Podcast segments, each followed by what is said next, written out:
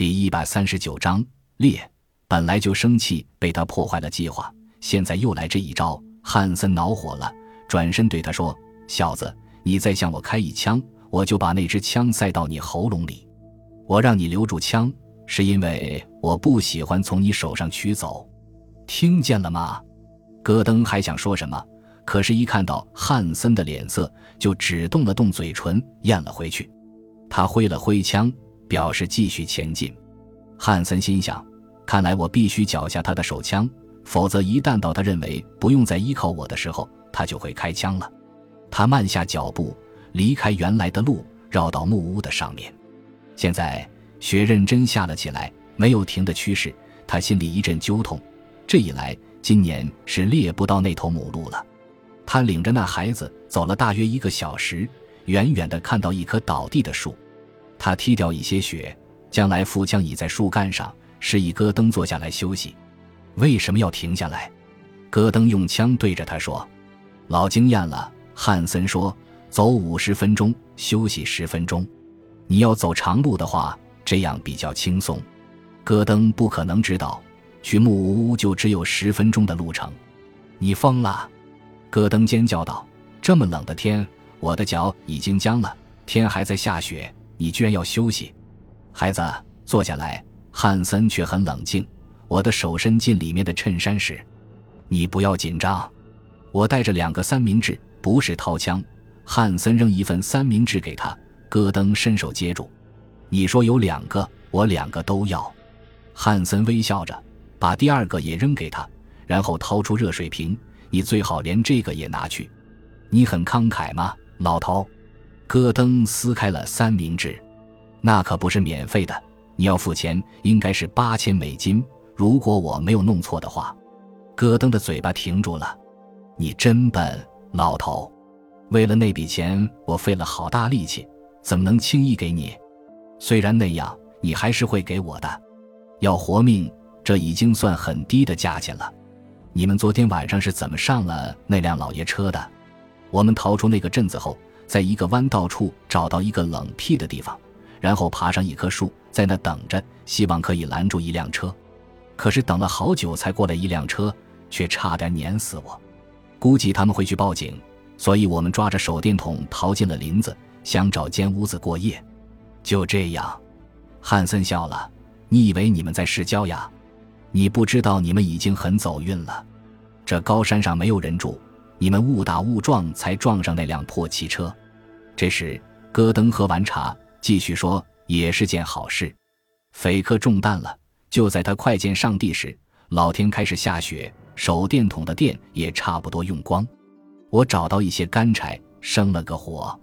在下面一件我所知道的事，就是你来了。汉森摇了摇头。你知道你会冻死，不是吗？你刚刚用完一个人一生中仅有的一次运气。少说废话。戈登摆了摆手，走吧。但汉森纹丝不动，不付款我绝对不走。戈登打开了手枪的保护盖，汉森举起左手。戈登，你玩过扑克牌没有？我握牌坐着，而你要先牌。你想谁会赢？你开枪杀了我，然后在山中到处转，一直转到被冻死。也许你运气不错，能找到一条路或一间房子。可是你的脚呢？我估计顶多你能再走几个小时。然后就成了一个真正该做截肢手术的患者了。另一方面，我却可以领你到处转，一直到你冷得撑不住，直到两腿坏得向我讨饶，求我背你走。等到那时，我可以大大方方地拿走钱，一走了之。我是宁愿你现在就把钱给我，这是最好的选择。那样，我们两人可以一起平安下山。你想想看。你的双腿和生命难道还不值这八千元吗？假如我给你钱，你能多快领我下山？汉森耸耸肩，撒谎道：“也许一小时吧。”戈登开枪打到汉森头顶上方的树枝，震得雪花散落飘下来。我愿意再跟你走一小时。到那时，如果我们还没下山的话，我就杀了你；如果你现在不走的话，我就在这杀你。我估计，我距你要带我去的地方，最多也只有一小时的路程。汉森叹口气，伸手取来腹枪，他觉得自己逼着孩子已经逼迫的可以了。戈登虽然吃了食物并喝了热茶，但他还在半冻僵中，靠那双不灵活的脚磨磨蹭蹭的跟着跑，很可能已经没有耐力了。他领戈登走下山坡，来到一道有折迹的石砌矮墙边。这条有折迹的路像隧道一样穿过树林，石墙只有膝盖高，但是墙那边的路面却很低。这对汉森没什么问题，他可以越过矮墙，轻松地跳下去。但是对肌肉寒冷、两脚冻僵的戈登来说就不那么轻松了。可是此处已别无他途，下面会好走一些。我们走哪一边？汉森说着，摇了摇头，告诉你没有钱，我只能领你到这儿。戈登看了看左边，又看了看右边，到处都是团团飘落的雪花和树叶，把他孤立在一块几平方米的世界里。矮墙和路沿向看不见的远方。没有任何声音可以告诉你哪边通向文明世界，哪边通向死亡地带。汉森扫去石墙上的积雪，坐了下来。你准不准备谈生意？戈登眯起双眼。我想宰了你，你这贪心的老农夫！我可不让你认我在这等死，然后让你独吞了那笔钱。我现在就应该宰掉你，自己冒险。在你开枪之前，记住，你要是选错方向，就死定了。等你认为选错时，再回头就晚了。即使你知道正确的方向，你也不能保证要坚持多久。然后周景来了，你就满意了。你需要的是一辆车，而我就有车。戈登全身发抖，一言不发。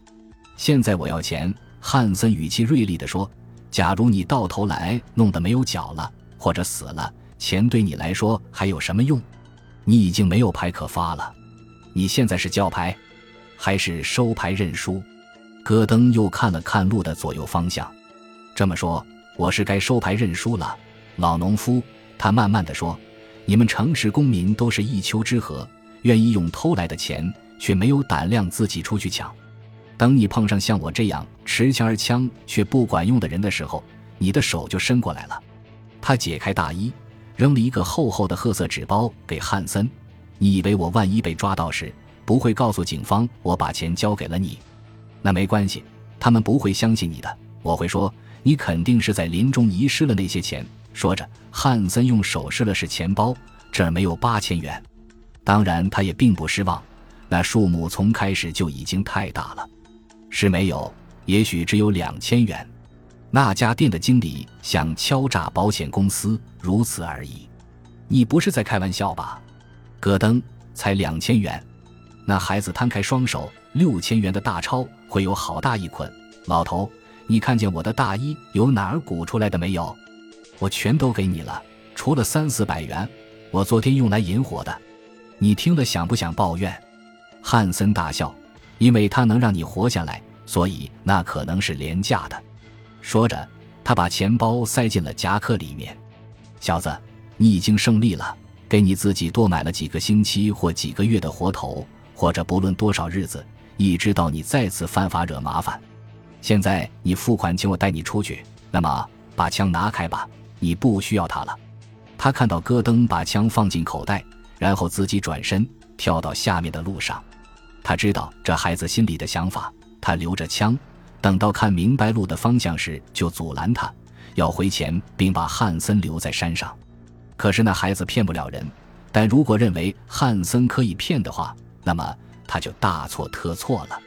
快点决定下来吧！他有些不耐烦地大声叫道。戈登坐在墙上，两腿慢慢地挪过去，然后犹豫着。对像他这样冻得半僵、两腿麻木的人来说，从这跳下去可不是件容易的事。落地时他一准会受伤，所以他慢慢挪动着，直到臀部离开墙头。戈登落到了下面陡峭的土堆里，然后滑进雪中，身体失去重心，双腿在身下弯曲。当他平伏在地面时，发现汉森的膝盖已经顶在他的背部。汉森从他的口袋里拿出手枪，然后拉他站起来，带他上路。五分钟后，戈登就在汉森的木屋里烤火了。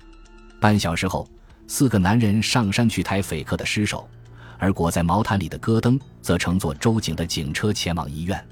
后面跟随的是汉森驾驶的车。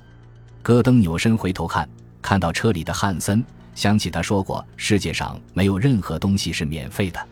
他用拇指指了指汉森的汽车，对周警说：“你们必须抓住后面的那个老头，他收受赃款，逼我给钱才肯领我下山。”